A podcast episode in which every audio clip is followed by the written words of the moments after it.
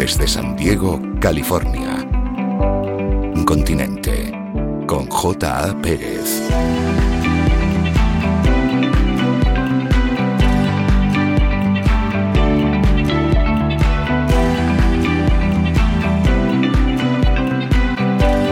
Hola, saludos.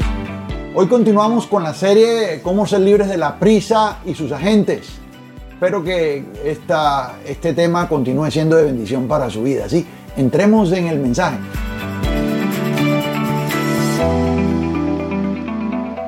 Bienvenidos a todos los que nos conectan con nosotros en esta hora. Aquí estamos continuando con el estudio de cómo ser libres de la prisa. Y eh, quería decir que los que eh, estuvimos aquí la semana pasada, eh, tocamos un poco el tema de lo que sucedió en el evento de la resurrección de Lázaro. Hablamos de Jesús sin prisa, hablamos de la, de la hija de Jairo, ¿se recuerda? Luego vinimos y hablamos de la resurrección de Lázaro. Y vemos el carácter de Jesús, que es un carácter ah, bastante relajado, relaxed, Ah, y esto, esa calma es una escuela. ¿Cómo ser libres de la prisa y sus agentes, la ansiedad, el estrés y la intranquilidad? ¿sí? y quería hablar de, eh, cuando yo comencé ese estudio, hablé de los daños de la prisa, ¿se acuerda? Hablé de los daños de la prisa y hablé de, de, de lo que trae la prisa, hablé de, de, de la prisa trae pobreza, la, la prisa trae esto, uh, eh, nos, uh, nos lleva a cometer errores o a pecar etcétera, etcétera, ¿no? Hablé de ritmo de metas y hablamos de la personalidad de Jesús, hablamos de Jesús eh, ecuánime, calmado, tranquilo, sosegado, y eso se muestra en su continuo caminar. Es parte del carácter que aprendimos, ¿no? Hablamos de la tentación en el desierto, que es lo que sucede, sus hermanos lo apresuraron para que comenzara ya el ministerio y se empezara a anunciar y él dijo, mi tiempo no ha llegado todo eso, ¿verdad? Bueno, entonces, volviendo a los, a los daños de la prisa, daños de la prisa, para la próxima semana, voy a adelantar algo, porque esta semana vamos a estar en, en Betania, pero para la próxima semana vamos a hablar de efectos, y específicamente cinco efectos eh, que produce la prisa, cinco eh, eh, efectos mm, primarios.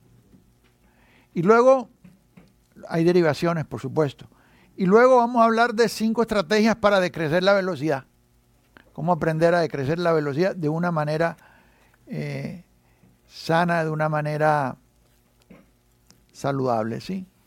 Ah, algo que me faltó tocar en el tema mm, es el efecto del sufrimiento sobre la, prisa. si hay tiempo, hoy voy a regresar y voy a tocar eso, ya que vayamos de viaje a Betania. ¿sí? Entonces, venga conmigo a Lucas capítulo 10. Lucas capítulo 10.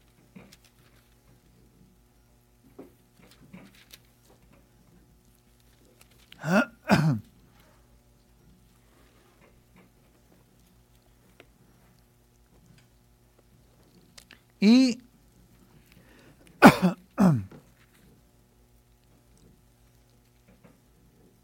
aconteció, verso 38.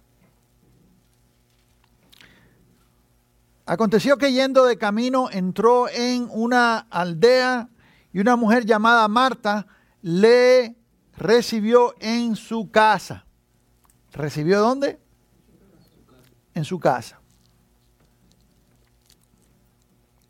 Esta tenía una hermana que se llamaba María. Ahora, ¿sabemos quién es esta María?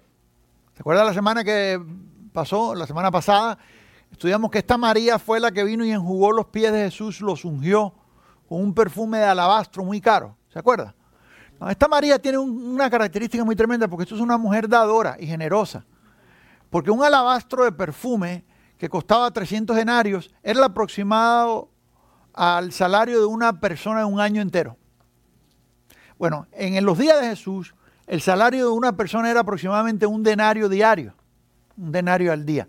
300 denarios son 300 días de trabajo en el año. Es prácticamente el año, ¿verdad que sí o no? hoy en día usted le quita al calendario de trabajo los fines de semana y le quita los holidays, eh, las fiestas y todo eso, y es mucho menos que eso, ¿no? Pero bueno, eh, entonces esto mm, eh, es el aproximado al salario de un obrero. ¿Cuánto sería el salario menos de un obrero hoy en día acá en Estados Unidos al mes? ¿Qué sería? Salario menos. Medio, sería 25 mil dólares, 30 mil dólares aproximadamente al año. Aproximadamente, digamos. 25, 30. Eso sería más o menos eh, el valor de esa lastro perfume. Entonces, vemos que esta María es una persona eh, eh, generosa. Número uno. Número dos, vemos que ellos también son personas que no son de escasos recursos. Ella, su hermana y Lázaro. Ellos podían hospedar y en esos tiempos no todo el mundo podía hospedar. Ok. Bueno, en esos tiempos y en cualquier tiempo, ¿no? Ah, uno no, no puede hospedar si tiene eh, un si uno vive un cuartito, uno no puede hospedar a nadie, ¿verdad que sí o no? Ah, entonces tienes que tener cierta capacidad para poder atender. Y ellos la tenían. Ahora, viene, viene el evento. ¿Mm?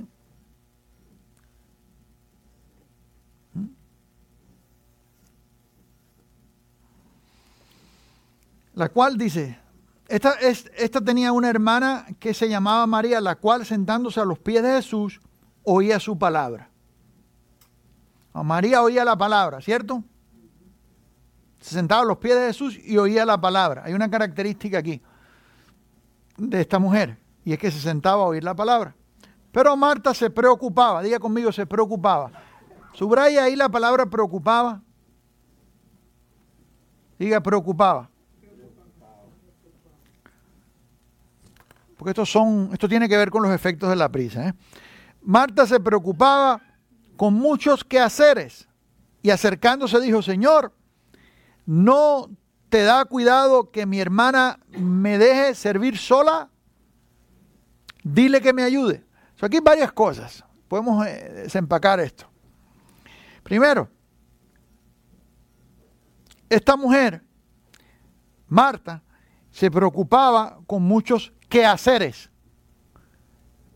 Era una persona que siempre estaba ocupada a busy, business. Hay personas que todo el tiempo están ocupados, aunque no estén haciendo nada o aunque no estén resolviendo nada. Y estar ocupados no necesariamente quiere decir que somos productivos. La productividad no tiene nada que ver con eso. Es más, productividad puede ser eh, menos cuando una persona está muy ocupada. Hoy en día, ya yo le dije anteriormente, se ha comprobado que las multitareas, en realidad, en lugar de avanzar, lo que hacen es atrasar. No, tú entras a un trabajo, tú vas a un trabajo, buscar un trabajo de oficina, digamos, y te van a meter en un cubículo y tu jefe quiere que tú hagas siete cosas a la vez. ¿Cierto o no? Contesta el teléfono, contesta los correos electrónicos, si viene un cliente por la puerta, atiéndelo. Esto, al mismo tiempo, eh, arregla este, este producto, una cantidad de cosas. Pero está comprobado y las universidades han comprobado que la multitarea eh, es contraproductiva. No fuimos diseñados para multitareas, fuimos diseñados para hacer una cosa a la vez. Nuestro cerebro está diseñado para hacer una sola cosa a la vez. Una, para poderla hacer bien hecha. O sea, en el momento que tú empiezas a añadir más cosas, empieza a descender la calidad, la, capacidad de concentración en cuanto al, logro. ¿no? Yo le cité la otra vez un estudio que se hizo en la Universidad de UCLA eh, respecto a esto, muy detallado. Entonces, estar ocupado no necesariamente es productivo. Sí, Eh, de hecho, está comprobado que si tú te concentras en una sola cosa y la terminas, y después que la terminas, entonces empiezas la otra, eh, tu, productividad aumenta. Ahora, eh, dice que se preocupaba con muchos que hacer. Esta mujer era una persona que estaba todo el tiempo preocupada por lo que tiene que hacer en la casa. Lavar, planchar, limpiar el piso, pasar el vacuum cleaner. En esos tiempos no había vacuum cleaners, pero sería el, equivalente, ¿cuál sería? no? Eh, ah, estaba al tanto siempre de algo. Y la persona que, que no tiene tranquilidad, que no tiene paz, siempre está con la preocupación del ocupamiento. Sí, la persona que no tiene paz interna siempre tiene que estar haciendo algo.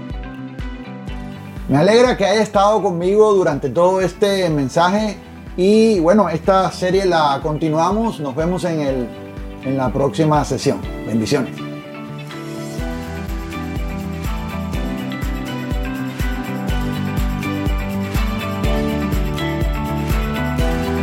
Para más información visítenos en japerez.com.